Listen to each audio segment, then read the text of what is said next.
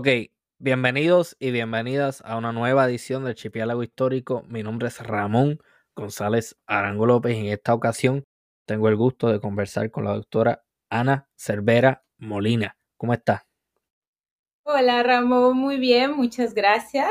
Eh, gracias por eh, invitarme a tu programa, a este espacio que esperemos que sea de muy largo aliento y nos mm. permita seguirnos conectando desde muchas latitudes. Yo me propuse a principio de este año archipiélago histórico. Ok, ya no va a ser un podcast sobre historia de Puerto Rico, vamos a hacerlo algo más grande, porque responde a una necesidad, nos, yo diría que también puertorriqueña, de crear lazos de hermandad con nuestros países vecinos y con los países que ocupan nuestra región, con los que tenemos pues, un sinnúmero de semejanzas y de afinidad cultural. Para las personas que no están familiarizadas con su trabajo, usualmente a mí me gusta hacer esta pregunta, ¿verdad? Porque es un espacio para que la persona me hable y le hable a la audiencia de sus intereses. ¿Cuáles son sus intereses? ¿Qué tipo de investigación hace? Bueno, pues te cuento un poquito. Em, yo trabajo desde la inter y la transdisciplina en un proceso que empezó em, en, evolucionando desde mi primera formación, ¿no? Yo empecé siendo, en, estudiando para danza contemporánea, porque como todas las niñas yo quería bailar, ¿no?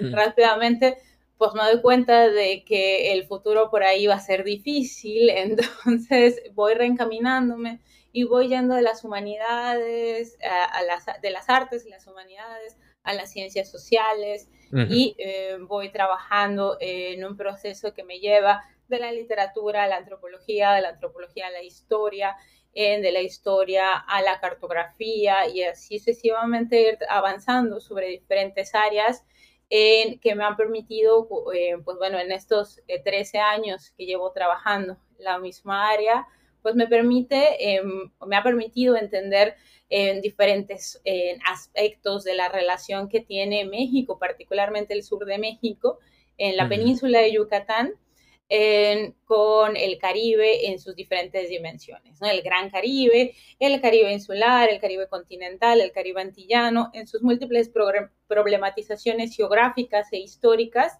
y a mí uno de los que me ha fascinado rotundamente es la relación que tienen los países que conforman el Caribe continental, que podemos ubicar desde em, la parte de la península de Yucatán hasta en Colombia aproximadamente, ¿no? Eh, pasando justamente por el archipiélago de San Andrés y todas las relaciones que se tienen en costa a costa con las Antillas Mayores. Ok, entonces el Gran Caribe incluye también las Guyanas y Surinam, ¿no? O Surinam no, creo que Surinam no, o sí. Sí, el Gran Caribe lo podemos, eh, existen diferentes eh, proyecciones. Y cuento un poquito todo esto porque yo trabajo justamente los dos espacios que más dudosos son de su incorporación al Caribe, la península de Yucatán y Belice, que están dentro de lo que hemos reconfigurado nosotros, los investigadores que nos dedicamos a esta área, eh, particularmente investigadoras, curiosamente, eh, eh, lo hemos llamado el Caribe continental, ¿no? En relación justamente al complemento del arco que conformarían las, grandes Antillas, o sea, las Antillas mayores, y al Gran Caribe lo han llamado en investigadoras como Johanna von Grafenstein a todo este espacio que conecta en la Florida, en todo el Golfo de México, con el Mar Caribe y sus relaciones justamente entre las Antillas mayores, las Antillas menores y los diferentes procesos de insularidad que hay en estos, en estos espacios, ¿no? Entonces hay como diferentes problematizaciones en esta, en esta área, ¿no? Por mucho tiempo se pensó que el, cuando nos referíamos al Caribe, nos referíamos solamente a las Antillas mayores y a las Antillas menores, exclusivamente a la línea justamente ubicada en el Mar Caribe. Sí. Paulatinamente nos vamos a dar cuenta en la reflexión que estas áreas tienen una amplia conexión, como se podría haber pensado desde previa a la llegada de la invasión de los imperios europeos y de los estados coloniales, ya había una amplia relación de costa a costa entre las Antillas y en lo que es tierra firme. Y vamos a empezar a problematizar pues el resto del arco, ¿no? En, el proceso. pero tampoco podemos omitir eh, toda la parte de arriba del arco del Golfo, donde pues la Florida y en eh, Luisiana y todas estas áreas también tienen una fuerte influencia de la participación marítima de todo, en todo este en ejercicio.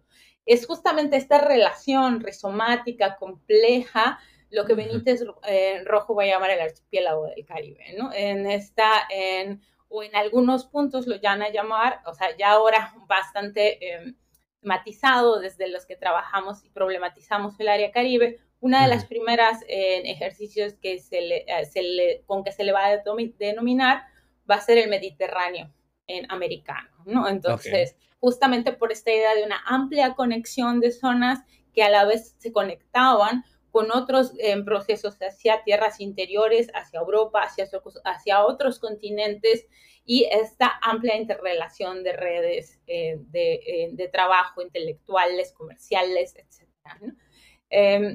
Yo en lo personal me dedico a trabajar justamente el inicio del arco de, em, del Caribe eh, continental, o sea, esto que está justamente en contraposición al arco del, eh, del Caribe insular, em, de las grandes Antillas, y me dedico a trabajar justamente en la zona de Yucatán, de la península de Yucatán y Belice. En particularmente me interesa el, la, la, parte del norte de Belice, pero pues he tenido la oportunidad de trabajar todo lo que es la zona de la, lo que se consideró la economía compua, o sea, está todo de economía de, eh, de, puerto, que está en, en, toda esta zona, que incluyó la relación muy fuerte con, las, eh, con los misquitos y eh, justamente su relación con la península de Yucatán, entendida en su antigua denominación, de la península de Yucatán que incluían los actuales, que incluyen, eh, o incluía, perdón, los, los actuales estados de Yucatán, Campeche, Quintana Roo, una parte del Petén de Guatemala, Tabasco y una parte de Chiapas. Ajá. Wow, ok. ok, pero tenemos esas diferentes nociones. Hay algo que ya, como quien dice, se puede decir que sí, esto es el, esto es el Caribe continental y sí, esto es el Caribe antillano y sí, este es el, Gran Caribe. Hay, es lo, que quiero llegar a lo siguiente, ¿hay algún tipo de, todo el mundo está de acuerdo en eso o no hay ningún tipo de, de unión? Porque me imagino que debe haber siempre, siempre hay uno que otro que dice, no estoy de acuerdo con eso. Entonces te presenta los, los argumentos. ¿Qué te voy a contar que no sepas que los caribeños no siempre nos ponemos de acuerdo? Y más cuando hablamos de nuestra tierra en relación a otras tierras. Entonces, siempre, eh, siempre va a haber una, una diferenciación. Pero aquí hay algo bien importante que tenemos que, en, que considerar, que el Caribe, como lo estamos discutiendo, es una expresión imperial. No existía como tal, el territorio sí, pero la, la manera de nombrar ese territorio como tal no existía hasta la llegada de los imperios coloniales y los estados coloniales, que vinieron a nombrar justamente este pastel que todo el mundo se quería repartir y que todo el mundo quería quedarse con un pedacito, y como había que nombrarlo, eh, pues se le nombra desde su primera em, denominación, eh, primero por la idea de, llegar a los hijos del gran, con los hijos del gran Khan, y luego paulatinamente con grupos como los caribes, justamente, que van a habitar esta zona, y va a ir tomando consistencia y va a irse problematizando a raíz de estas conexiones y desconexiones que van a, que van a existir a lo largo eh, de, todos estos siglos que hemos visto. Entonces, más o menos podemos ubicar el inicio como la, las primeras denominaciones del Caribe como Caribe, lo vamos a, ubicar aproximadamente en el siglo XVI, ¿no? XV-XVI, y de ahí vamos a ir encontrando considerables problematizaciones de esta área geográfica que va a tener que ver primero con los imperios globales que se las están peleando, las piezas, y luego con cómo comprender estas áreas que aparecen tan fragmentadas, ¿no? Tan fragmentadas que por mucho tiempo se va a trabajar la idea de que la única manera de aproximarse al Caribe es a partir de lo uno y lo diverso. Eh, no, no hay como una sola manera de leer, sino hay que construir esta, esta aproximación. Entonces, por ejemplo, la mayoría de cuando se trabaja el área del Caribe continental, es un bloque que tiene una continuidad lingüística española. No estamos hablando de que la mayoría fue invadido en su momento por el Imperio Español y vamos a encontrar, por ejemplo, desde la audiencia de los confines hasta eh, las diferentes, eh, las diferentes, eh, diferentes discusiones que van a haber sobre el territorio, pero en relación siempre con España. Sin embargo, vamos a encontrar este pequeño enclave. Un pequeño enclave que va a ser Belice, primero Honduras británica, primero el Wallis, y antes de eso los, los, los que se consideraban los imperios españoles invadidos por ingleses, y vamos a ir encontrando una, una progresión de cómo se va construyendo este pequeño enclave que hoy podemos denominar Belice. Pero Belice es un país muy joven en relación a Centroamérica, aunque la gente efectivamente lleva muchísimos años ahí, ¿no? Eh, muchísimos siglos y, y, tiene una relación muy fuerte con los, la población maya preexistente en el territorio. Sin embargo, es muy nuevo como país y lo vamos a encontrar en los 80, denominarse como país independiente, ¿no? Entonces realmente tenemos muy poquito eh, eh, a, Belice como país independiente y es un eh, país con una oficialidad lingüística en, inglés, ¿no? Pues y eso nos hace pensar en el único bloque angloparlante en un gran bloque cultural de continuidad hispanoparlante.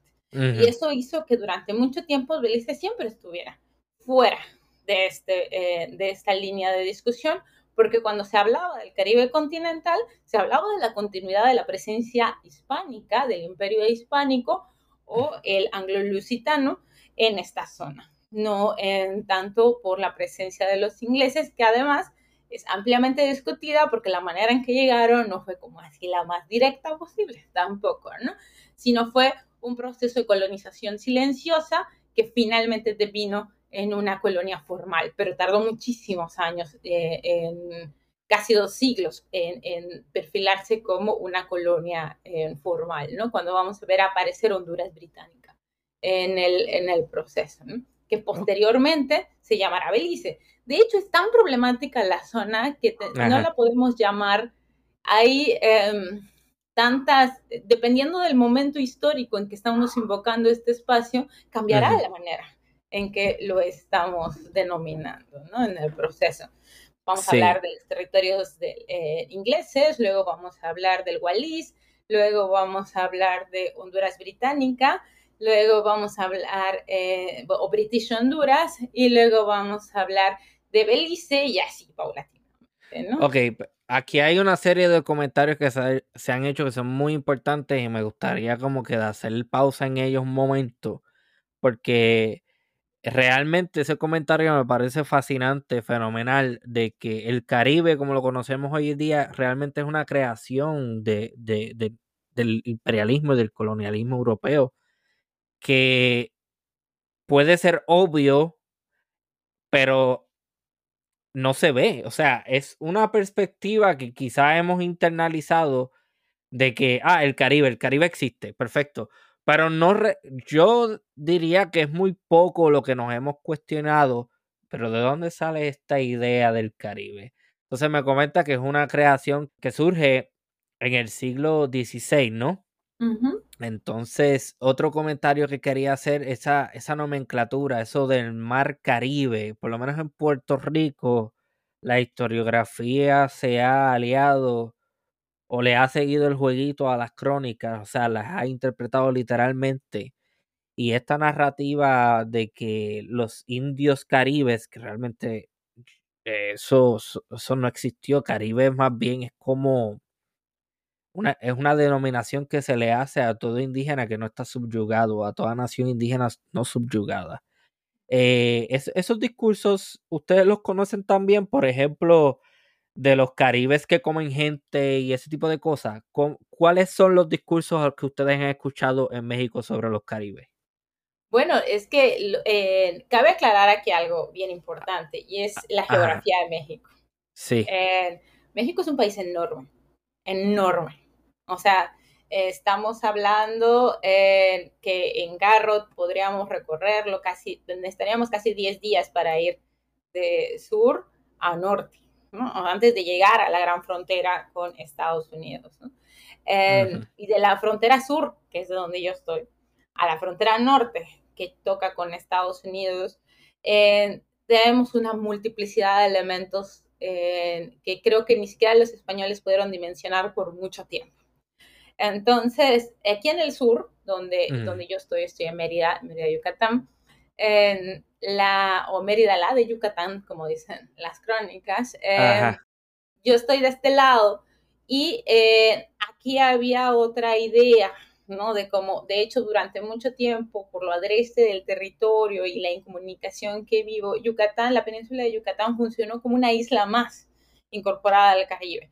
Entonces, para nosotros, incorporada me refiero en el imaginario, para nosotros de hecho, hay un dicho bien interesante en, la, eh, en España que dice que si el mundo se acaba, vete para Yucatán. Ahí no, ahí no se acaba nada, ¿no? O sea, vete para las Américas, ¿no? Donde ahí no se va a acabar el mundo, ¿no? Eh, porque ahí todo es nuevo en el, en el proceso, ¿no? Eh, hmm. Entonces nosotros teníamos aquí una, una fuerte representación indígena. Aquí tenemos a los bloques, a los pueblos mayas, con una gran diversidad y una gran presencia, que son pueblos vivos, de los cuales yo desciendo también, eh, son pueblos vivos con un gran referente, y hay algo que se les va a llamar eh, los indios bravos. O sea, esta es tierra de indios bravos. ¿A, qué se refieren esto? Justamente mientras más pegado al Caribe, más hacia el, hacia el, hacia el sur, suroeste vamos a, a, encontrar, vamos a encontrar estos pueblos de resistencia, ¿no? Que van a ser distintos de, los indios domesticados, de los indios que van a estar más pegados a los centros urbanos con alta presencia indígena. Entonces, este espíritu rebelde eh, que vamos a, encontrar en los pueblos indígenas eh, va a ser una constante también para Yucatán, pero no va a ser para todo, no va a ser una consistente, una consistente en el discurso para todo México. de hecho, la península de Yucatán eh, particularmente el sur de Yucatán, donde yo vivo y trabajo también, van a, em, van a ser siempre pueblos en resistencia muy, muy fuerte, ¿no? En su momento se les va a llamar indios, bravo, eh, indios bravos, ¿no? Y que van a también tener una, una, retórica de proximidad a Belice y de Belice justamente a los indios caribes. Van a tener también esta, esta, esta descendencia y bueno, esta comunicación, al menos en el imaginario de la gente, eh, va a haber muchísima comunicación en este, en este ejercicio, donde si había que huir de los españoles era asimarronándose hacia, hacia el Caribe, ¿no? Esa era mm. como la, la, eh, la, lógica de resistencia, mientras más al sur, pues eh, era mucho más alejado de ellos, ¿no? Para resistir. Y pues vamos a encontrar que la colonización española, en, para el caso del, sureste mexicano, va a ser mucho más compleja y va a tardar mucho más que en el resto del país. Entonces, los indios maya, igual que, que, los chichimecas en el norte, van a ser un verdadero problema eh, para, eh, para el imperio español. Eh, de la misma manera que lo van a hacer en relación los indios caribe con la colonización del Caribe, en estos indios revoltosos y bueno, pues también va a haber esta misma ideología de, eh, de la desacreditación de, la barbarie frente a la civilización y qué mejor ejercicio de barbarización puede haber que el canibalismo. Entonces, eh, no solo ya sabes, son indios bravos y revoltosos, sino además son caníbales, eh, son, eh, les encanta andar encuerados por el mundo, no cubren sus vergüenzas, eh, todos estos discursos que lo que buscan resaltar es justamente la barbarie de estos indios y por tanto justificar retóricamente la posibilidad de una domesticación. Se trata de volverlos buenos salvajes, hay que civilizarlos en el proceso. Por tanto, mientras más agresivos, mientras más todo, más justifica la violencia de la, eh, de, la domesticación, porque no hay otra manera de combatirlos, ¿no? Entonces va a haber, nos vamos a dar cuenta que siempre va a haber un contrapunteo detrás de cada construcción, de cada visión, de cada imaginario asociado, sobre todo al ejercicio nativo, a los nativos, a quienes viven la tierra, a los recursos naturales y todo, va a haber una hiperbolización para convertirlos en, algo que hay que combatir y que convierte al héroe español en héroe. Si no, pues cómo, en, el, en el proceso. Wow, ok, qué gran elocuencia. Yo realmente jamás lo podría decir tan lindo como lo acaba de decir. Perfecto, o sea, eh, todo muy claro. O sea, no hay ninguna duda. O sea, yo no creo que nadie esté teniendo algún tipo de duda de lo que se está diciendo escuchando esto. Así que me parece una, explicación fenomenal lo que acaba de dar. Este, vamos a volver a, a, Belice, porque he tocado el tema de los Caribes en varias ocasiones y hago eco también de un episodio que va a salir, bueno, que ya se supone que para esta fecha salga, cuando salga este episodio ya salió, es un episodio junto a Roberto Pérez Reyes, es un investigador. Entonces, en ese episodio mencionamos una historia que se recoge en las crónicas de, de este conquistador español que en la isla grande de Puerto Rico logra coger de zángano a los indígenas pintándose la cara y metiéndose en la fiesta de ellos, pero después como que lo descubren, lo golpean, casi lo dan por muerto, entonces el tipo logra caminar por la cordillera central por varios días con los indígenas persiguiéndolo y llega, o sea, estos discursos y estas historias de fábula que... Tiene que ser héroe. Por, e, eso fue el comentario que eh, cuando dije héroe, ahí entonces fue que hice la conexión y pensé en eso que estoy comentando ahora, porque es que así. Y otro es este Batalla de la Vega, algo así era. Creo que eso, fue en República Dominicana, si no me equivoco. Y es esta, esta batalla, olvídate, los, los 300 espartanos son unos mamados al lado de esta gente.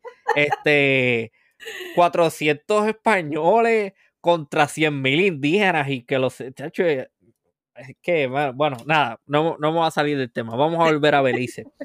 Ok, Belice es una, es una cuestión bien interesante para mí porque a mí me gusta pensar que Belice, aunque sí se habla inglés, yo creo que la mayoría de la población habla maya como primera lengua, ¿no? No necesariamente. Fíjate que es una cosa bien interesante. Qué bien. Eh, Belice, bueno, tenemos que primero un poco remontarnos y ubicarnos, ¿no? O sea, Belice es un territorio que es realmente como una, una, franja, ¿no? O sea, estamos hablando de la franja porque, bueno, en este territorio es un territorio que se le gana primero a, a los españoles en su momento hacia el norte, eh, eh, corriendo un poco la frontera eh, bueno, una frontera que no existía, pero que era el reino de Guatemala, y luego, posteriormente, en el libro blanco se va a avanzar sobre, sobre territorio guatemalteco, ¿no? Entonces, aquí vamos a encontrar un país que va a tardar mucho en construirse eh, y, que, y en definir sus fronteras. De hecho, el problema de las fronteras en Belice todavía es un, es un problema. Todavía en los 2000 se seguían discutiendo en la... Em, sobre la necesidad de, eh, rediscutir las fronteras y redefinir estos espacios, particularmente con Guatemala, porque con México un poco ya ha quedado zanjada la historia, más o menos desde Porfirio Díaz, y justamente eh, cuando se pinta ahora sí esta línea que toma como punto de partida el río Hondo, ¿no? Para, para el caso mexicano, eh, pero es es, un, es una cuestión compleja, ¿no? Esta, esta franja. Entonces, Belice no tiene una, o no, ah, una población homogénea.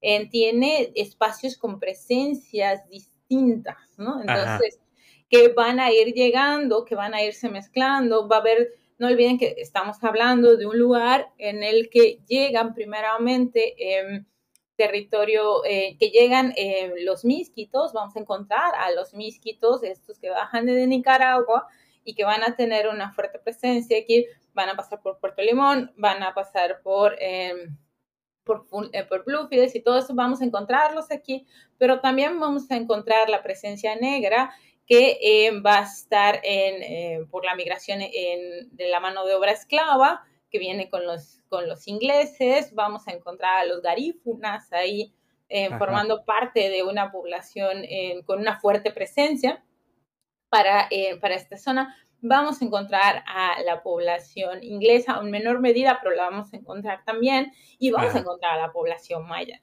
Pero aquí vamos a encontrar una población maya que responde, tampoco la población maya es una, o sea, es diversa en sus, eh, en, sus, en sus diferentes variantes, porque los mayas, o bueno, la cultura maya es algo muy extenso que se subdivide geográficamente por zonas, ¿no? Entonces, la parte del norte de Belice y el sur eh, de, de, la península de Yucatán, pues van a tener mucha comunicación y van a participar también con los, con los mayas de Guatemala, con los mayas en Quiché. Y todo el Petén está ampliamente conectado, eh, previamente que no responde para nada a este ejercicio arbitrario de las fronteras que fue posterior.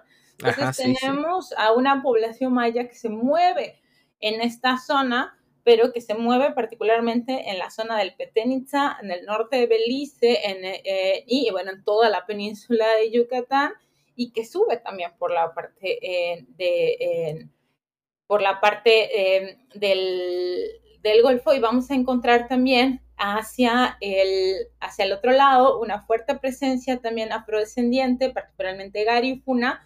Vamos en Hopkins, por ejemplo, la presencia es mayoritariamente eh, garífuna y vamos a encontrar lenguas como el creol, por ejemplo, eh, o variantes del creol, ahí con una fuerte presencia también francesa vamos a encontrar en la parte de como en Plasencia con una, una fuerte presencia en inglesa y también vamos a encontrar la, la presencia eh, de los misquitos y una gran variedad de otras culturas, ¿no? Entonces, Belice es realmente un crisol étnico eh, bastante complejo que algunos investigadores han llamado, o, eh, que recuperan esta idea también de lo que en su momento algunos visitadores van a llamar como en este escenario de, la, de una tierra de hombres de muchos colores, o sea, en el, en el, proceso. Entonces, sí es un, un espacio muy, muy diverso, donde dentro de esa diversidad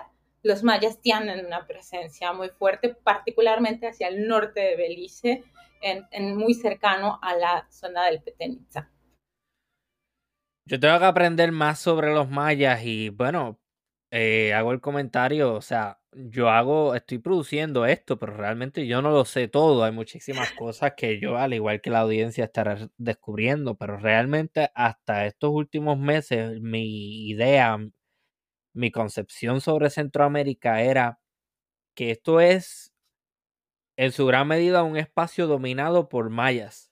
Entonces me he dado cuenta de que sí existe un imperio maya, pero dentro de lo que es maya hay muchísimas diferenciaciones, hay muchísimas este, manifestaciones y, y, que a la vez conviven con otras culturas que, o sea, que no es que no es esta visión que yo tenía de que Centroamérica es todo maya, se acabó, es todo maya.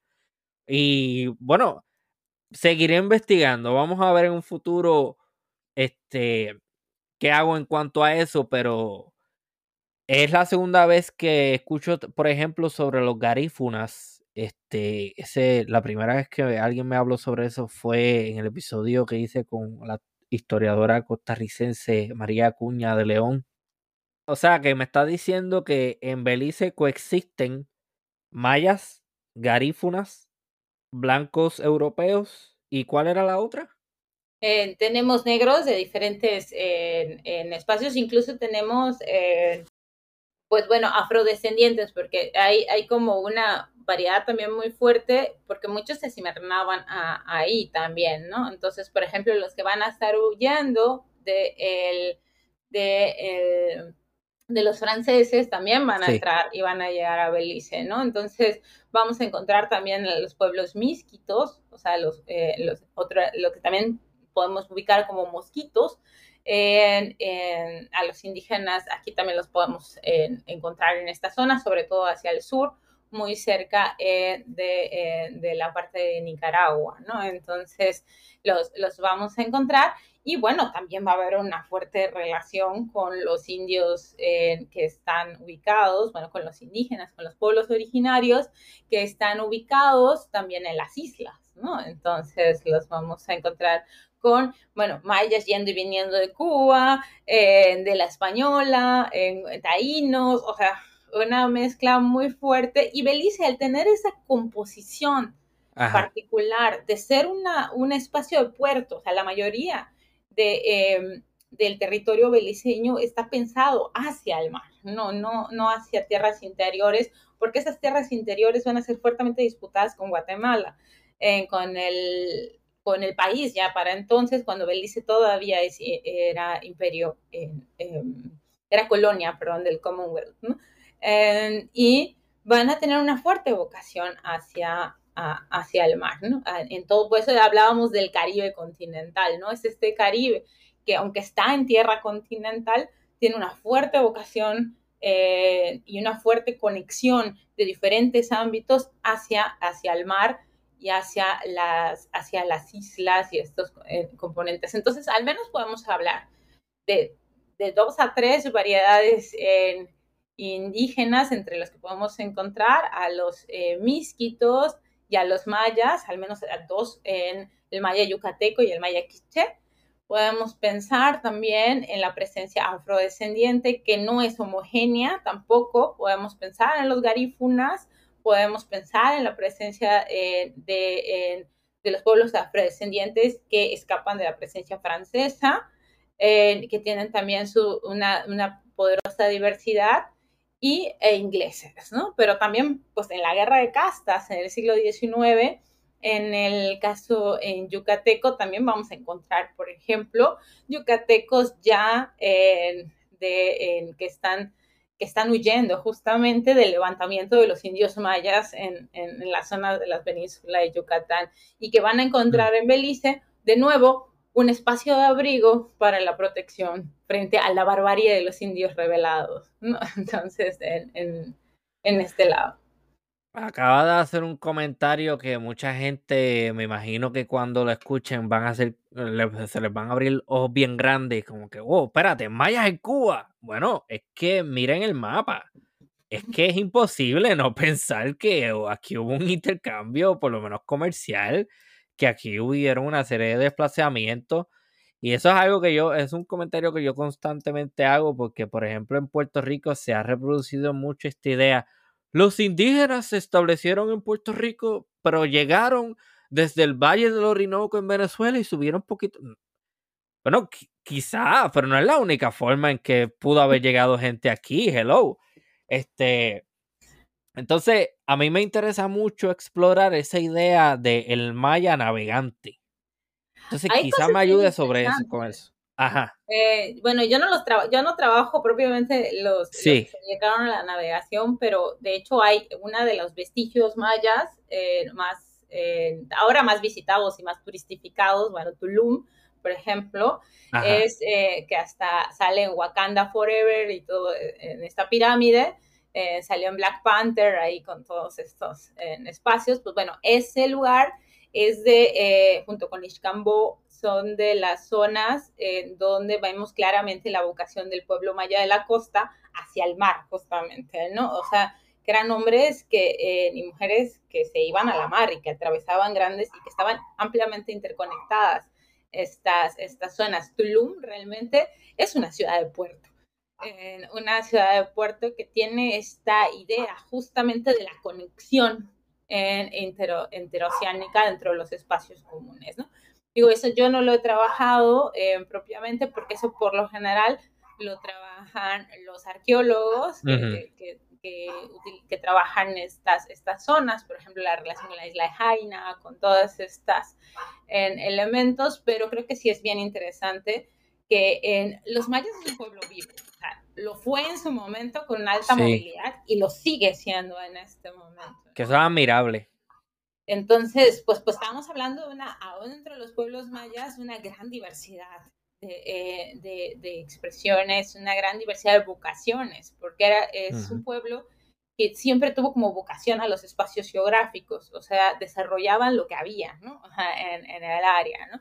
Unos se van a dedicar más hacia la siembra, van a dedicarse más, pero otros se van a dedicar al mar, a la sal, a la pesca, a en estos elementos. Y vamos a encontrar como una diversificación ¿no? en, el, en las vocaciones ¿no? de cada uno de estos elementos.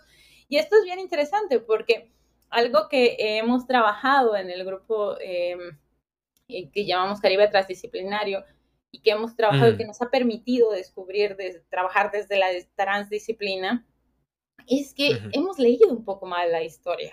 La hemos leído como elementos estáticos, lo hemos leído como algo focalizado que solo ocurría en esta... En este como una línea recta. Como una línea recta, eh, muy atravesada además por las fronteras nacionales posteriores al siglo XX, ¿no? Entonces de pronto empezamos a hacer historia de Yucatán o historia de México o historia de, eh, de Cuba y nos empezamos a quedar con el Estado-Nación y algo que nos, hemos, que nos costó mucho trabajo, ¿no? Desmarcarnos de esta formación es difícil, nos costó mucho trabajo darnos cuenta que la geografía previa a eso era mucho más compleja y que estas fronteras nacionales, producto del materialismo histórico, lejos de ayudarnos a comprender cómo se están moviendo estos sujetos, nos lo complicaba porque habían sujetos que de pronto aparecían y desaparecían, no los volvíamos a ver. Y de pronto te encuentras con un cuate que está trabajando en Costa Rica y de pronto te lo vuelves a encontrar en Costa Rica. ¿Y cómo llegó de Yucatán a Costa Rica? y dices, ¿qué pasó aquí? ¿No? Y empezamos a darnos cuenta de que en los personajes menores de la historia, es decir, en aquellos que trabajaban y estaban recorriendo estos espacios constantemente. Ingenieros militares, delineadores, visitadores, eh, oidores. Ahí había una gran riqueza que no habíamos trabajado y que es y una gran movilidad entre los pueblos, una gran diversidad y que em, y que pues básicamente lo leímos mal, ubicándolo solamente en un área geográfica específica y construyendo nuestra epistemología en, basándonos en esta, en esta idea, ¿no? Entonces, un poco eh, estamos abriéndonos a esta idea y en eso los arqueólogos nos han dado muchas pistas, ¿no? En el proceso, demostrando que los pueblos se movían con muchísima más velocidad y muchísima más, y en territorios mucho más amplios de lo que podíamos concebir solamente desde eh, la documentación eh, propia de eh, finales de la colonia de principios del siglo XIX, ¿no? o sea, de principios del Estado del Estado Nación. Entonces, fue bien interesante y sigue siendo muy interesante. Hay que tener mucho cuidado porque yo me he topado con libros de antaño de historiadores y veo una fuerte tendencia hacia la simplificación. Simplificar procesos dinámicos y complejos con nombrecitos bien específicos y esto fue todo lo que pasó, te hablo, te hablo de dos otros personajes y todo lo que está ocurriendo alrededor, no, eso olvídate de eso, eso no es relevante para la discusión. Y yo creo que sí, hay muchísimo que explorar, pero muchísimo que abrir también, porque esa idea de Estado-Nación sí puede ser bastante útil para ciertos propósitos, pero por ejemplo dentro de la disciplina de la historia puede ser bastante limitante. Y, y nos dio, y nos, a nosotros nos costó, y una de las cosas que tuvimos, que creo que fue un acierto dentro del grupo, es que renunciamos al ego historiográfico y decidimos que teníamos que trabajar en equipo. El ego historiográfico, bendito. No, no me digas eso, que, que, no terminamos la conversación, porque yo he escuchado un montón de gente repetir disparates y decir cosas que no son, y nunca se retractan y nunca arreglan nada, porque es más importante la reputación mía como académico que ser responsable y ser un verdadero académico y hacer un verdadero ejercicio intelectual de que lo que yo escribo sea correcto. Así que eso es otra cosa. Pues no sé si tenemos la última palabra, pero sí nos hemos esforzado mucho por, eh, por construir desde el colectivo, ¿no? Eh, y eso fue algo que, eh, que, ha sido bien interesante para, para, para nosotros como investigadores. pongo a pensar en, en, personas que, con las que trabajamos muy cercanamente, ¿no? Margaret Shrinton, eh, Antonio Vidal, Laura Muñoz, eh, Pedro San Miguel, que, no, que, que, bueno, nos hemos abierto a la posibilidad de escuchar todo, ¿no? O sea, eh, y todo y a, encontrar sentido dentro de estas relaciones, ¿no? A pensar qué es lo que, lo que está ocurriendo y a tratar de entender realmente el momento historiográfico desde el que lo estamos abordando, ¿no? Incluso teniendo que hacer una, una crítica de la historiografía que, de las fuentes que nos han llegado eh, y eso nos lo permite, el, pues bueno, nuestra crítica a fuentes nos la permite el hecho de que no partimos desde una sola ciencia disciplinaria y, eh, o desde un ejercicio muy hiperdisciplinario, sino desde otra visión que no la vamos a cubrir todos, o sea, no todo el mundo tiene que saber todo, pero nos podemos complementar y nos damos como pistas entre todos, ¿no? En el, en el proceso que nos ayudan a comprender este caleidoscopio que es esta zona, el Caribe es una cosa tan compleja que no lo va a resolver una sola persona eh, o no lo va a narrar una sola persona. De hecho, el último em, libro que sacamos de otros Caribes, justamente, eh, es justamente eso. O sea, hay una gran cantidad de Caribes dentro del Caribe. Eh, y una gran cantidad de narrativas que chocan, se contraponen, se, se organizan y dentro de todo esto hay que encontrarle sentido, ¿no? A la, a la narración. Y, eh, y, eso fue algo que, que, a mí me atrapó muchísimo en mi trabajo, ¿no? Yo no quería como trabajar con lo que me contaban, sino con lo que no me contaban. ¿Cómo era posible que esta zona durante tantos siglos apareciera vacía? Si, está, si es una zona tan dinámica, con tanta cosa, si los, eh, los arqueólogos nos están diciendo esto, si los antropólogos, si ¿cómo es posible que la, que la cartografía nos diga que esto es un territorio vacío? O sea, o sea, o sea, y, empezar a preguntar, a ir y a ver qué dijeron los ingleses, qué dijeron los, españoles, qué dijeron, qué dice la población, ¿no? O sea, con respecto a sus ejercicios fundacionales de la memoria, eh, qué dicen los vecinos de al lado, qué dicen, y así sucesivamente. Eh, yo siempre juego con mis alumnos y cuando estamos como trabajando metodología, les digo que lo único que nos separa de los chismosos es que nosotros tenemos método. Pero de eso nos metemos en todo. Sí, sí, sí, seguro. No, eh, eso yo creo que es bastante válido en el sentido de que los historiadores somos bochinchosos realmente, somos chismosos. Nos tiene a que mí, A mí me interesa saber qué le pasaba a fulano de tal, que, que se le quemó la casa en el siglo de. A mí todo eso me interesa saberlo. Eh, por razones somos peor porque se lo exacto, nos metemos hasta con los muertos. Sí, y está, yo diría que es bien cómico también porque no estás a salvo. Si, si tienes cierto perfil importante dentro de la historia, habrá un historiador algún o historiadora en algún futuro que te va a sacar los trapitos sucios, como decimos nosotros los puertorriqueños. Y olvídate, mucha gente se va a enterar de, la, de todo lo que hiciste, independientemente de, de que lo hayas querido eh, eh, ¿cómo es? Este, de que hayas querido que se sepa o no. Este. y si te topas con historiadores como nosotros, hasta los personajes menores les toca. la microhistoria también, que está tomando mucho auge y a mí me, me parece eso fantástico porque la microhistoria busca rescatar los discursos de, de estas personas que no pertenecen a las élites, porque tradicionalmente la historia se ha, se ha contado de una perspectiva elitista desde arriba para abajo. Entonces los gobernantes y la realeza y los nobles y, la, la, burguesía y, la gente de, a pie, ¿qué pasó con ellos? Esa gente no existe. Y Entonces, esa es la que nos interesa. sí, definitivamente. Sabemos que los británicos respondían mayormente a intereses comerciales versus otro tipo de, de intereses a la hora de colonizar. Sabemos obviamente que también habían otras dinámicas, pero ellos lo que más les importaba, por lo menos en mi opinión, es el comercio. Eh, ¿Qué era, qué fue lo que hizo inicialmente atractivo el territorio de lo que eventualmente se convertiría en Belice para los británicos del siglo XVI?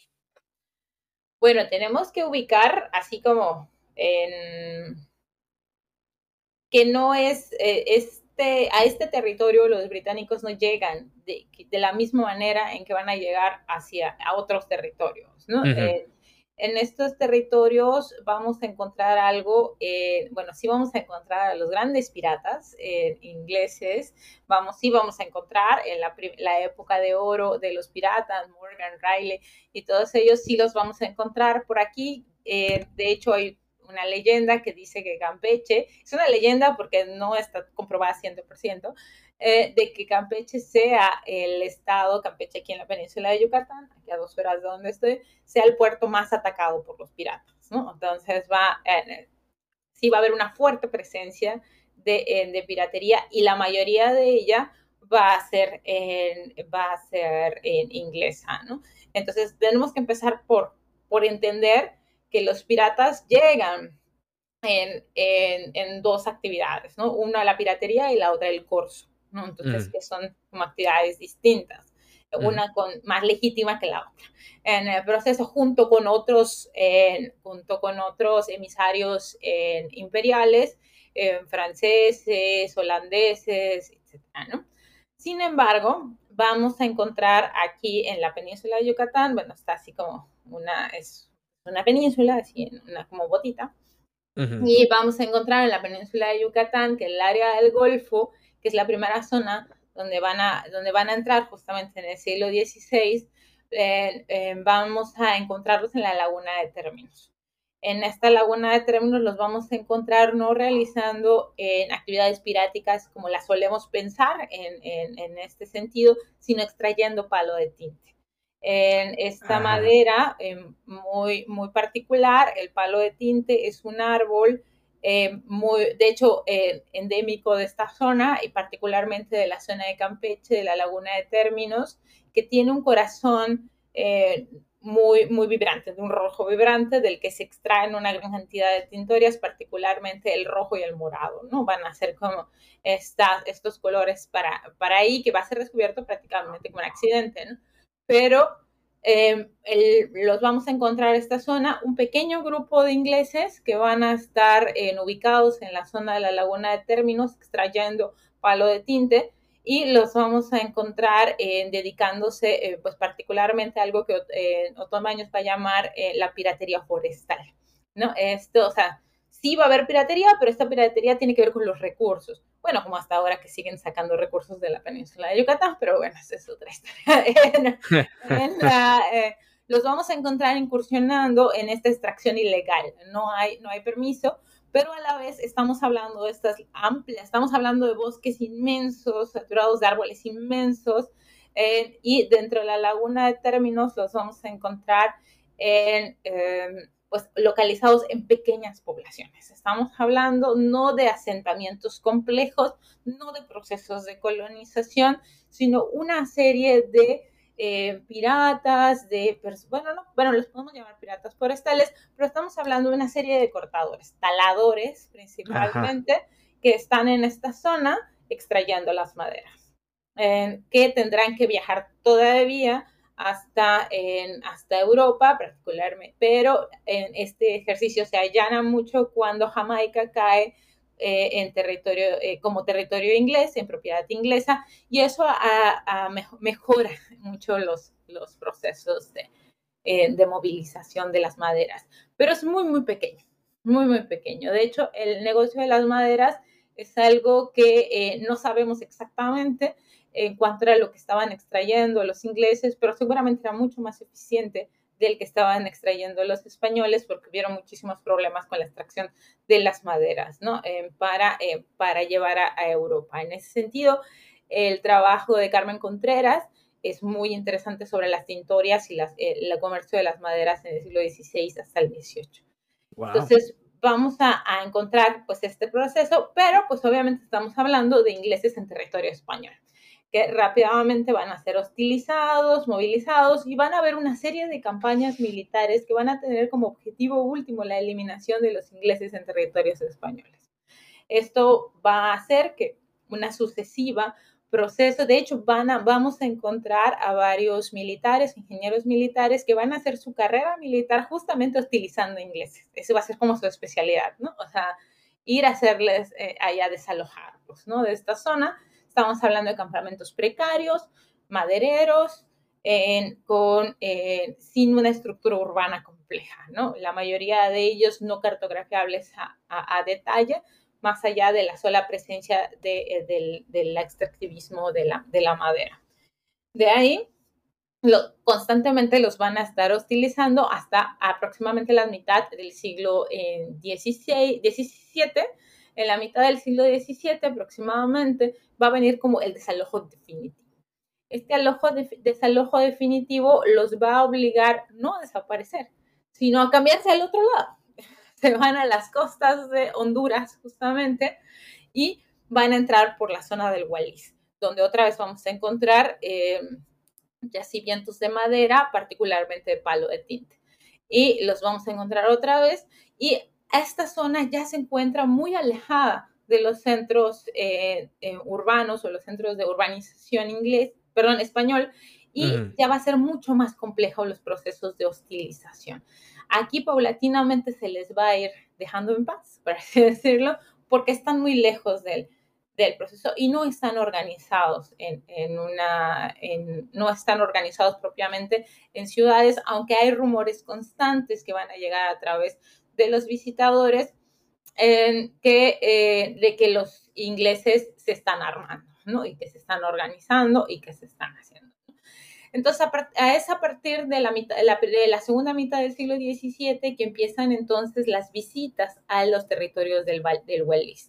Entonces, se hace una comisión conjunta entre los ingleses que tendrán que establecer un superintendente que les, a través de Jamaica deberán establecer un superintendente que acompañará por su parte a los visitadores en, españoles para el reconocimiento de las islas, para ver si los ingleses están viviendo en las condiciones en las que se ha acordado entre las partes que tendrán que ser así.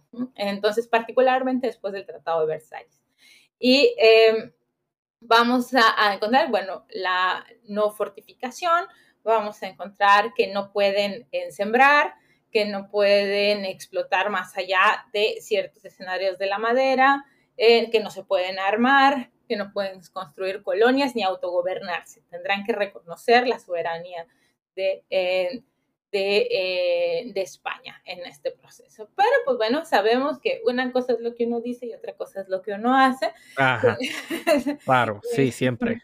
En el, en el proceso y paulatinamente van a irse en pues desgastando, ¿no? Vamos a tener primero en la, en la primera parte de este encuentro, vamos a, tener al superteniente William Despart del lado de en inglés y vamos a tener una serie de personajes en, que, del, del, lado español que van a estar compartiendo el, la, van a estar compartiendo la, la, pues las visitas y que vamos a encontrar entre ellos particularmente a los ingenieros militares. Y estos eh, personajes pues, bueno, van a estar recorriendo. Se acusa de Sparta de ser extremadamente amigable con los españoles y como era muy cuate con los españoles, pues lo destituyen y ponen a Pitt, ¿no? A William Pitt en el, proceso y paulatinamente se va eh, descomponiendo, por así decirlo, las, eh, las relaciones hasta que finalmente llegamos a la batalla eh, de San George Gate, San George Gate o eh, la famosa, a mí me encanta como lo dicen, la, la famosa batalla de Cabo San George, así, Cabo San George, me encanta. En, así en Spanglish. En la, Donde pues se hace como la primera convención y se discute, bueno, ¿qué vamos a hacer? Llevamos ya estamos en pleno siglo XVIII, se avecinan de nuevo, eh, España e Inglaterra siguen en guerra, ya llevamos un siglo en guerra entre los dos elementos. Eh, William, Pitt, eh, William Pitt llama a los pocos colonos que quedan y se hace la, discusión de qué hacemos, ¿nos vamos o nos quedamos? Del otro lado, justamente se está organizando la por quinta o sexta vez aproximadamente, se está eh, organizando el desalojo definitivo de los ingleses. Ahora sí el bueno, el último, el definitivo, ¿no? Ahora sí los vamos a sacar definitivamente del proceso, pero tenemos un grave problema. El, nuevo visitador pues, acaba de llegar de España, no conoce buen territorio y no pareció estar muy consciente de que hacerlo en la temporada de huracanes no era buena idea. En el, proceso, estamos hablando de entre, esto empieza a gestarse en, agosto para hacer la invasión en septiembre. Eh, basta decir que, bueno, los grandes buques que se proyectaron no logran llegar a, la, zona de conflicto. Las tropas que se mandan por tierra no logran avanzar pues, porque les da dengue y se quedan sin, sin insumos. Y finalmente la tropa española que logra llegar al, al Cabo San George, pues llega muy, muy debilitada, ¿no? Hay una batalla de cuatro o cinco cañonazos y mucha mala fe entre los procesos y finalmente pues se da, eh, eh, se pierde esta batalla, ¿no? España pierde esta batalla en el Cabo San George, que se vuelve un pretexto diplomático para eh, que por fin en, Inglaterra tuviera la posibilidad de reclamar un, un, espacio en el Caribe continental por derecho de conquista. ¿Y, eso fue en el siglo XVIII entonces, a, principio? Estamos, estamos, hablando de 1798. ok, fue tarde. ya estábamos hablando muy, muy tarde realmente en el proceso. 1798, eh, en el, eh, ya casi entrando al, final. Estamos hablando de una España ya muy debilitada también. un año antes, 1797, los ingleses intentan invadir Puerto Rico y no lo logran. Digo que venía interesante. No, una racha. Y aquí tampoco logran invadir. El, el, asunto, lo único que tuvieron que hacer los habitantes fue resistir. Lo mismo, o sea, el asunto fue un ejercicio táctico que sale muy mal. O sea, en de hecho, los habitantes de, eh, ya, ya era como una práctica muy común, ¿no? Desde, la, desde el siglo XVI que empiezan los desalojos, ya había como en este rollo de, bueno, van a venir los españoles a desalojarnos, entonces nos vamos a las islas y luego regresamos, ¿no? De tal manera que cuando oh, llegan las, las, tropas, pues se encuentran así como los vestigios de lo que fue. ¿no? Eh, y esta es la primera vez, hasta 1798, en que vamos a encontrar, septiembre de 1798, que vamos a encontrar como esta convención eh, organizada por Pitt, de decir, bueno, esta vez nos vamos a quedar. O sea, esta vez no nos vamos a ir, ¿no? O sea, en el, en el proceso, aunque pues era un acto casi, casi suicida frente a una armada española que eh, se proyectaba muy bien armada, que tenía además una empresa tanto marítima como por tierra. entonces, bueno, era un plan muy, muy bien estructurado. El problema, pues, fue la temporalidad, las enfermedades, los moscos, pues el Caribe haciendo lo que mejor le sale, la naturaleza haciendo la naturaleza, eh, y hace que esta en esta batalla no se transforme como en el, gran confrontamiento. Sin embargo, sí es un pretexto legal.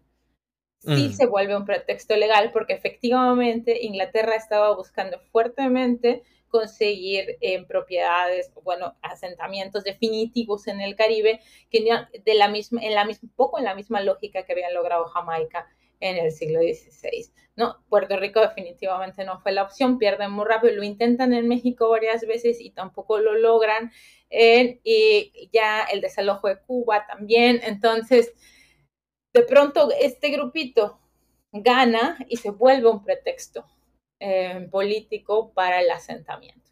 Y a partir de ahí hay una serie de discusiones en las cortes en que permitirá que eh, los asentamientos ingleses del río Wallis que cerca de este río, o el famoso río Balish, van a transformarse en Honduras británica. Ahora sí, ¿no? O sea, en por derecho de conquista.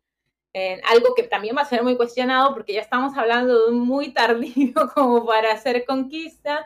Eh, sin embargo, es más un pretexto, es un pretexto legal eh, que se usa y es bien interesante cuando lo analizamos desde el lado, eh, desde el lado beliceño, porque esta es la gran fiesta fundacional. Esa es la, es, eh, la batalla de Cabo San George es la fiesta nacional, ¿no? De la Fundación de Belice. Wow. ok. Es, es, bien, bien interesante. se otra vez regresamos. Este momento se vuelve el punto nodal, el punto de, de, crisis que permite que un proceso que ya era sobre el, muy complejo en, en, en, todo este escenario logre una oficialización en el proceso. Ok, tengo una pregunta, no sé si sabe la respuesta, pero ajá. ¿Sabe si de casualidad esto de ponerle Honduras británica haya sido un tanto para humillar a España? Porque le pudieron haber puesto un nombre nuevo al nuevo territorio, entre comillas, pero le pusieron Honduras Británica. Bueno, o sea, yo a lo mejor, ajá, a lo mejor hay una intención ahí de humillar, no sé si... Bueno, ya, ya para, cabe aclarar que en este momento estamos hablando de un fuerte escenario de contradiscurso. Eh, para este momento, España e Inglaterra ya se han dicho de todo. de todo. España e Inglaterra llevan un siglo peleando en, el, en, el, proceso. Ya estamos hablando de que España está fortalecida por la presencia borbónica y esto permite que le haga frente a no solo a la reestructuración de los territorios americanos, sino también a la posibilidad de hacerle frente al bloque inglés que seguía avanzando fuertemente, ¿no? Un bloque que dentro de su pragmatismo había logrado una avanzada militar importante, ¿no? Eh, no había logrado eh, ir en contra de España justamente por esta organización y que vino a reforzarse justamente con la entrada de los Borbones en el, en, el trono español. Entonces, bueno, tenemos que pensar en, en, este, en este ejercicio y en que estos territorios se vuelven importantes en la medida también en que son vistos y revisitados a través de, las reformas borbónicas y del ejercicio de los, de los tenientes y los superintendentes en, de, de, esta zona. Entonces, esta, este espacio empieza a, ser discutido también, ¿no? Entonces, ya para este entonces, como España e Inglaterra ya se han dicho todo lo que y se siguen diciendo cosas en las cortes, eh, buscan pretextos en pretextos diplomáticos para iniciar y mantener las hostilidades, ¿no? En este proceso. Y el mejor espacio ocurrió en el Caribe, ¿no? O sea, no era la, eh, no era la primera vez que los territorios ingleses en estas, en estas zonas de Yucatán y la parte de Honduras, en la costa de Honduras, habían sido eh, pretexto eh, diplomático. Pero esta vez ya tenemos una posibilidad para que la, se pueda ser discutido ya como un derecho adquirido para los ingleses, ¿no? Que para este entonces los ingleses decían que ya eh, eran dueños del territorio de facto, pero por el otro lado, los españoles decían que ellos eran dueños del territorio en cuanto dominación del mismo, ¿no? desde ejercicio previo. Entonces ya era una discusión que traía largo aliento y este pretexto legal lo único que hace es dar un punto, ahora sí que un punto de avanzada hacia eh, eh, mm. para permitirle a Inglaterra esta oficialización. Y bueno, que le hayan dicho en British Honduras tiene que ver porque en algún momento se llamó el British Yucatán. y en algún momento también fue British Yucatán, British Honduras, el, o el Yucatán británico. También se llegó a hablar de ese momento. Y también fue un ensayo, ¿no? De cómo vamos a llamar a estos espacios que siempre estuvieron en esta lógica. Yo creo que algo bien importante eh, de comprender es que este espacio no se puede leer aislado. La historia de Belice está ampliamente conectada con todas las tensiones que hubieron a su alrededor, tanto con Guatemala como con, con Yucatán, así como las islas, ¿no? Con Jamaica principalmente por, por ser en territorio inglés, pero también con su participación en otras islas, ¿no? En el, de las Antillas mayores. Entonces, sí ha estado muy diluido, pero eh, creo que es importante entender que Belice tal vez sea el telescopio que nos permite ver cuáles eran como este contrapunteo discursivo que había entre España y eh, e Inglaterra, ¿no? Donde eh, España se, se fragó en la leyenda negra e Inglaterra eran los de mala fe por todo, ¿no? Entonces, siempre se hablaba de la mala fe de, mm. eh, de, los, eh, de los ingleses. Y constantemente van a estar haciendo un ejercicio retórico que permite que estas dos colonias se construyan siempre en esta lógica. Por tanto, estos territorios no pueden pensarse de manera aislada. Eh, o sea, pues, solo voy a entender a Belice en relación a Inglaterra o solo voy a entender Yucatán en relación a España, porque es, más compleja. hubo una presencia muy intrincada entre todos estos personajes. Yo creo que ese alineamiento todavía continúa y los vemos como ese país angloparlante, como mencionaba al principio de la conversación, dentro, rodeado más bien de, países hispanoparlantes. Y, yo creo que ese aislamiento continúa, pero hay que ver de qué, de qué manera rompemos con él. Este, se me queda una pregunta eh, ajá, de, los árboles, eh, palo de tinte, me dijo. El palo de tinte. Ajá. ¿Ese solamente se utilizaba para tinte o había una explotación de toda la madera? Bueno, el palo de tinte se va a usar para varias cosas. Ajá. Ajá pero eh, va a ser como la principal, ¿no? Porque se va a volver una tintoria importante. Pero también va a servir para reforzar barcos, también va a servir para hacer armas. O sea, en la madera del palo de tinte va a tener como muchas salidas en el mercado, no exclusivamente en las tintorias. De hecho, la, la, particularidad del palo de tinte es que es aprovechable, aprovechable perdón, prácticamente todo el árbol, ¿no? En el, proceso. Pero no solamente eso, vamos a encontrar la caoba, vamos a encontrar oh, una serie de maderas tropicales, vamos a encontrar eh, la parrilla, vamos a encontrar la tortuga de carey, vamos a encontrar otros elementos que se van a, a, ir, por, pero la principal va a ser una beta forestal y que se va a centrar principalmente primero en palo de tinte y luego en caoba y luego la caoba y el palo de tinte van a estar como muy de la mano, ¿no? En el proceso. ¿Será, ese caoba será, dudo mucho que sea obviamente la misma especie, pero ¿estará, estará emparentado a la caoba que encontramos en Puerto Rico, por ejemplo? Es una buena pregunta, me gusta, porque en Puerto Rico tenemos palos de caoba también. No sabría decirte si es la misma, pero podría ser, ¿no? Por lo menos la misma familia, porque dudo mucho que sea la misma especie, por obviamente la distancia, pero, pero estaría interesante verificar eso.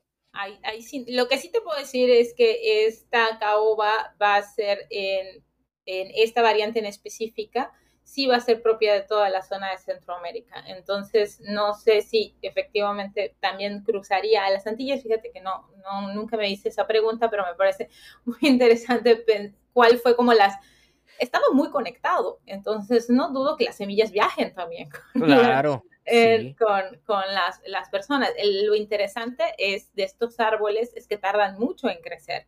Y estamos hablando de que estas eran grandes vetas de árboles enormes, ¿no? Estamos hablando de selvas muy tupidas, o sea, con árboles muy, muy grandes, ¿no? Que permitió, imagínate qué tan poblado estaba que todavía hay, mucho menos, pero todavía hay en estas, en estas zonas eh, que han soportado casi cinco siglos, cinco siglos de explotación, donde tres de ellos fue explotación intensiva.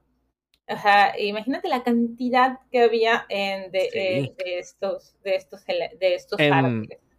En Puerto Rico, por ejemplo, hasta hace poco yo no sabía ese dato eh, se explotó los árboles que, que, había en Puerto Rico, los españoles los explotaron y talaron, talaron intensivamente. La el forestal fue una cosa impresionante, mucho más. Yo, yo me em, yo me arriesgaría tal vez a pensar que después del oro y la plata fueron uno, eh, bueno, el, oro, la plata y las, eh, y las joyas o las piezas preciosas que, que van a encontrar sus puntos muy específicos, no va a ser en todos lados, pero después de esto yo me pondría muy cerca de las maderas, ¿no? Va a ser un negocio muy, muy redituable. Sí, sí, sí, sí, yo creo que esa es la dimensión, o sea, hay que entenderlo como algo, vamos a decir, exagerado, porque realmente fue bien exagerado. El sur de Puerto Rico hoy en día es, este, es como quien dice, muchas sabanas, este, vegetación no necesariamente muy frondosa, pero cuando uno imagina ese pasado de, de, bosques gigantescos, pues está, complicada la cosa. Pero algo que me viene a la mente también, uno trata de justificar por qué esta gente viene entonces a Belice a, a, explotar este recurso. Bueno, es que durante la Edad Media la explotación maderera fue tal que, o sea, hubo un gran peligro porque es que se utilizaba para todo, leña, construcción, todo se hacía con eso. Entonces, hace mucho sentido, por lo menos para mí, que esa madera del Nuevo Mundo se exporte a Europa. Porque otra persona a lo mejor pensaría, bueno, pero si allá tienen que tener madera también. Bueno, se Bueno, de que había, había, pero ya no para eh, garantizar la cantidad que se necesitaba para la construcción de estos grandes edificios, ¿no? Estamos hablando de palacios, casas, eh, todo, ¿no? Toda la ciudad, bueno, no, no podemos hablar del mismo escenario de construcción, pero prácticamente estamos hablando de que eh, pues los nuevos espacios de construcción en Europa se van a hacer con materiales de América, ¿no? O sea, en el, bueno, en general de las colonias, ¿no? Entonces, ya hay una crisis de recursos, por eso había la necesidad de expandirse. como ahora los chinos llegando a la luna porque descubrieron agua, ¿no? sí. Yo creo que ya, ya llevamos una hora y diez y yo creo que hay, otra, hay otros compromisos, ¿verdad? No me gustaría este, interrumpir otras cosas que podría estar haciendo. ¿Cuáles son los planes para futuro en, en, el sentido de que cuáles son las próximas investigaciones que va a hacer respecto a Belice? Porque todavía hay mucho por hacer y yo creo que, digo, no sé si tienen planes seguir este, investigando sobre esta área. Eh, pues bueno, yo empecé un poquito de, de, atrás para, de adelante para atrás y luego voy de atrás para adelante, ¿no? O sea, yo cuando empecé a acercarme a Belice fue cuando tuve la oportunidad de viajar eh, y estar ahí y, recorrer prácticamente toda la zona de Belice, desde la frontera sur con México hasta, hasta Nicaragua y, o sea, Nicaragua y tuve la oportunidad de, eh, de, un poco reconocer estos territorios. Luego tuve la oportunidad de viajar a, a, España, a Sevilla, al Archivo de Indias, donde tuve la posibilidad de consultar una serie de fuentes documentales justamente sobre em, los, eh, los trabajos que, o sea, sobre las, los ingenieros militares Rafael Lovet va a ser uno de los personajes con los que me voy a encariñar eh, progresivamente. Eh, y bueno, este año estamos, bueno, sigo trabajando en el tema, llevo 13 años trabajando en el tema, llevo trabajando en algo que se llama la hermenéutica de la frontera. Justamente para tratar de entender esto, ¿no? O sea, cómo, es, cómo nace una frontera en territorios tan complejos como estos que están además construidos sobre una retórica del vacío.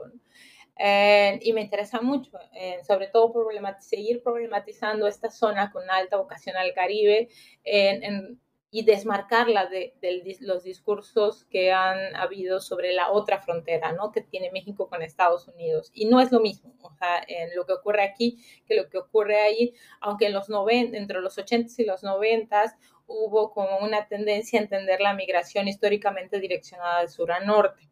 Eh, y esto hizo que la historiografía, particularmente de esta zona, quedara como cubierta teóricamente por la que se estaba produciendo en el norte del país, ¿no? Entonces se diluyó la frontera sur, ¿no? Entonces me interesa regresar y seguir insistiendo en estos trabajos. En Abelice lo sigo estudiando, no es su especificidad, sino en su relación con, eh, con, con, lo, con, esta multiplicidad de elementos que los atraviesan. Eh, y entonces, pues bueno, sigo en eso, sigo trabajando con la hermenéutica de la frontera.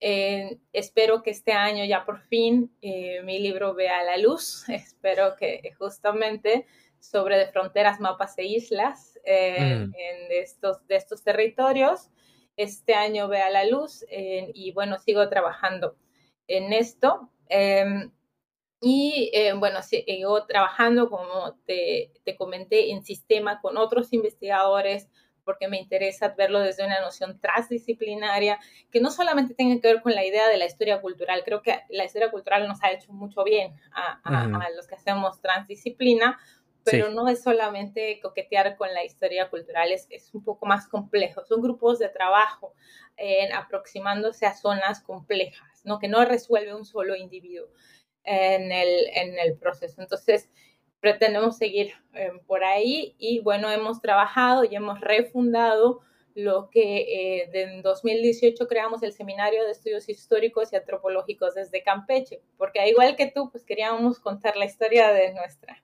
de nuestro lugar. Y en 2020, después de una pandemia y, de, descubrir nuevos elementos, nos dimos cuenta que había que abrirse a otros, a otros, a otros lugares, ¿no? Y a otras posibilidades y, otras conexiones que ya nuestros mismos territorios nos estaban llevando. Entonces, este año, en 2023, fundamos el Seminario de Estudios Regionales de la Península de Yucatán eh, con el apoyo del Colegio de Michoacán y el Consejo Nacional, el CONACIT, el Consejo Nacional de Ciencia y Tecnología. Eh, de, de, México y estamos ya trabajando justamente en esta visión más amplia que nos interesa de trabajar en red, eh, de trabajar desde una transdisciplina que nos permita comprender los territorios y sus problemáticas en, esta, en esta área. Yo sigo trabajando fronteras, me siguen interesando todavía los espacios, espero que este año ya pueda verse en justamente mi libro y pues seguiremos discutiendo desde el CERPI, del Seminario de Estudios, del Seminario de Estudios Regionales de la Península de Yucatán, pues seguiremos viendo al Caribe, ¿no? Que es lo que nos, nos sigue interesando. Qué bien. Este, ese libro me dice que también toca la cartografía. Sí. Este ah, pues eso a mí me interesa, a mí me encantan los mapas y me gusta mucho la geografía.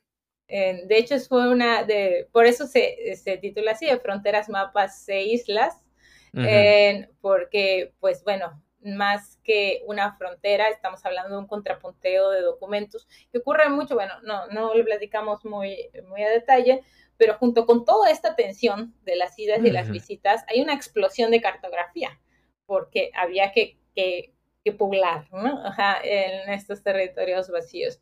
Y particularmente inglesa, y vamos a encontrar una gran cantidad de mapas de diferentes dimensiones. Vamos a ver aparecer la península de Yucatán y la, y la parte de la costa de Honduras.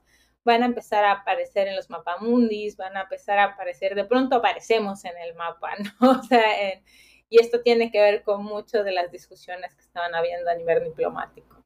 Hmm.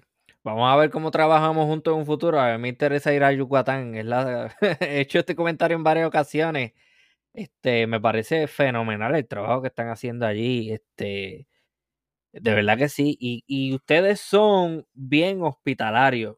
Recibo invitaciones a cada rato de ustedes. Ah, este, vamos a participar. Y yo, bueno, me encantaría, pero si yo pudiera ir, eh, pero participamos aunque sea virtualmente por ahora. Pero en un futuro tengo, tengo planes de ir y entonces menciona CONACIT y sé de CONACIT porque ellos son precisamente los que le dan becas a extranjeros. Así que vamos a ver cómo funciona eso, pero yo voy a verificar, yo voy a averiguar. todo nuestro apoyo de este lado. y bueno, tú sabes que entre caribeños nos reconocemos y, bueno, aquí en, Yucatán pues estamos muy, muy contentos de seguir dialogando, seguir trabajando y pues como te, te comentaba, somos un, me gusta pensar que, no es solo mi trabajo. O sea, eh, yo trabajo Belice, pero eh, es un grupo de personas y estos, este grupo de personas, este grupo de investigadores eh, que hemos trabajado el Caribe transdisciplinario, que hemos construido esta noción de Caribe continental, que llevamos más de una década. creo que la primera, el gran primer ejercicio interesante que decidimos hacer era que íbamos a comprender ¿no? desde, otra, desde otra dimensión y este en desmarcarnos como de esta noción para buscar un nuevo camino, para entender viejos territorios, eh, nos ha permitido escenarios muy ricos para, mm. para, para, comprender. Y opugnamos junto con esto con una nueva academia, una academia que sea más incluyente, una academia que, esté, que sea, eh, que tenga una respuesta mucho más eh, humana a las necesidades y a las formas de construcción, no solo de la historia, sino de, las mismas personas y las identidades, y que sea más responsable de sus discursos también, ¿no? y, para nosotros es un ejercicio muy, muy importante y nos lo tomamos muy, muy en serio, ¿no? Lo, que hacemos. Y pues así hemos estado y seguimos trabajando. Entonces, eh, a mí me gusta pensar que no solo mi trabajo, yo solo hago un pedacito de lo que eh, un grupo completo de gente trabajando por muchos años nos ha permitido entender. Eh, mi trabajo no sería nada si no estuviera conectado con el de Johanna, con el de Laura, con el de Antonino, con el de Maggie. voy, a, voy, a, voy, a, hacer un comentario que he echado. Pásame los, los contactos. Con muchísimo gusto, porque seguramente a nosotros nos encanta reunirnos y, nos encanta, esto nos apasiona, es nuestra vida, pero, mm. porque es también la responsabilidad del lugar en donde vivimos y la responsabilidad de quienes somos, ¿no? Entonces, nos lo tomamos muy en serio. A mí, a mí me gusta mucho lo que están haciendo allí. Naturalmente tengo, tengo interés en visitar en algún momento, este, aunque sea de visita, pero sí me interesa porque he visto que las cosas que están haciendo en Yucatán en cuanto a, en cuanto a estudios caribeños, es, están haciendo muchas cosas bien interesantes y bien buenas también. Y veo que también la, la mentalidad que tienen por ejemplo, con ese, con ese proyecto que comenta que está en YouTube también para las personas interesadas. ¿Cuál es el nombre nuevamente? Hay dos, ¿no? Aquí uno que es Caribe Transdisciplinario, que está en YouTube, están todas las conferencias. Eh, de, Bueno, de este fue un proyecto que tuvimos en su momento, pero también está eh, en Caribe Narrativas, en, que es un proyecto un poco más amplio también, en, ubicado dentro del Instituto Mora y ahí podrán encontrar una serie de trabajos que conectan pues varios continentes, narrativas, formas y, desde el que seguimos problematizando constantemente. Realmente nuestro, también pueden buscar en, Facebook el SERPI, el Seminario de Estudios Históricos del no, ah, perdón, el Seminario de Estudios Regionales de la Península de Yucatán, ahí también podrán encontrar nuestro trabajo. También podrán eh, encontrar con nuestra contraparte en colombiana, en el AME, oh, perdón, ACOLEC, también ahí pueden encontrarnos con nuestros compañeros colombianos con los que hemos trabajado muy, muy intensamente y, pues bueno, en, el Instituto Mora, en el Colegio de Michoacán y bueno, seguimos sumando pues muchos amigos que son investigadores serios con trayectorias y con trabajos interesantes. Ya, ya que está en mi, en mi radar. Voy por ustedes. Este, tengo, tengo participación colombiana que viene por ahí ya. Así que el archipiélago histórico llegó a Colombia. Anyway, este naturalmente se nos queda mucho por, por, por mencionar y, y discutir. Así que yo espero que podamos hacer unos cuantos más. Eventualmente vamos a coordinar para eso, pero porque obviamente la historia de Belice, eso es muy complejo, como menciona, y no se puede tocar en una hora y pico. Eso es imposible. Hay muchísimas cosas que falta por mencionar. Pero nada, coordinaremos eso. Este. Eh, de Belice en Costa Rica hicimos un dossier eh, coordinado por eh, la doctora Aida Romero eh, justamente sobre Belice. El tema fue exclusivamente Belice y ahí participamos la mayoría del, eh, del grupo. Es en, la, en Anuarios Centroamericanos, está, eh, creo que es el 52, si mal no me recuerdo. Ahí hay un dossier completo sobre Belice que trabajamos en coordinado por la doctora Aida Romero. Qué bien, vamos a verificar eso entonces. Este, pues nada, seguiremos en contacto. Muchísimas gracias por la participación, doctora Ana Cervera Molina. Muchísimas gracias, Ramón. Y esto ha sido una nueva edición de Archipiélago Histórico. Hasta la próxima.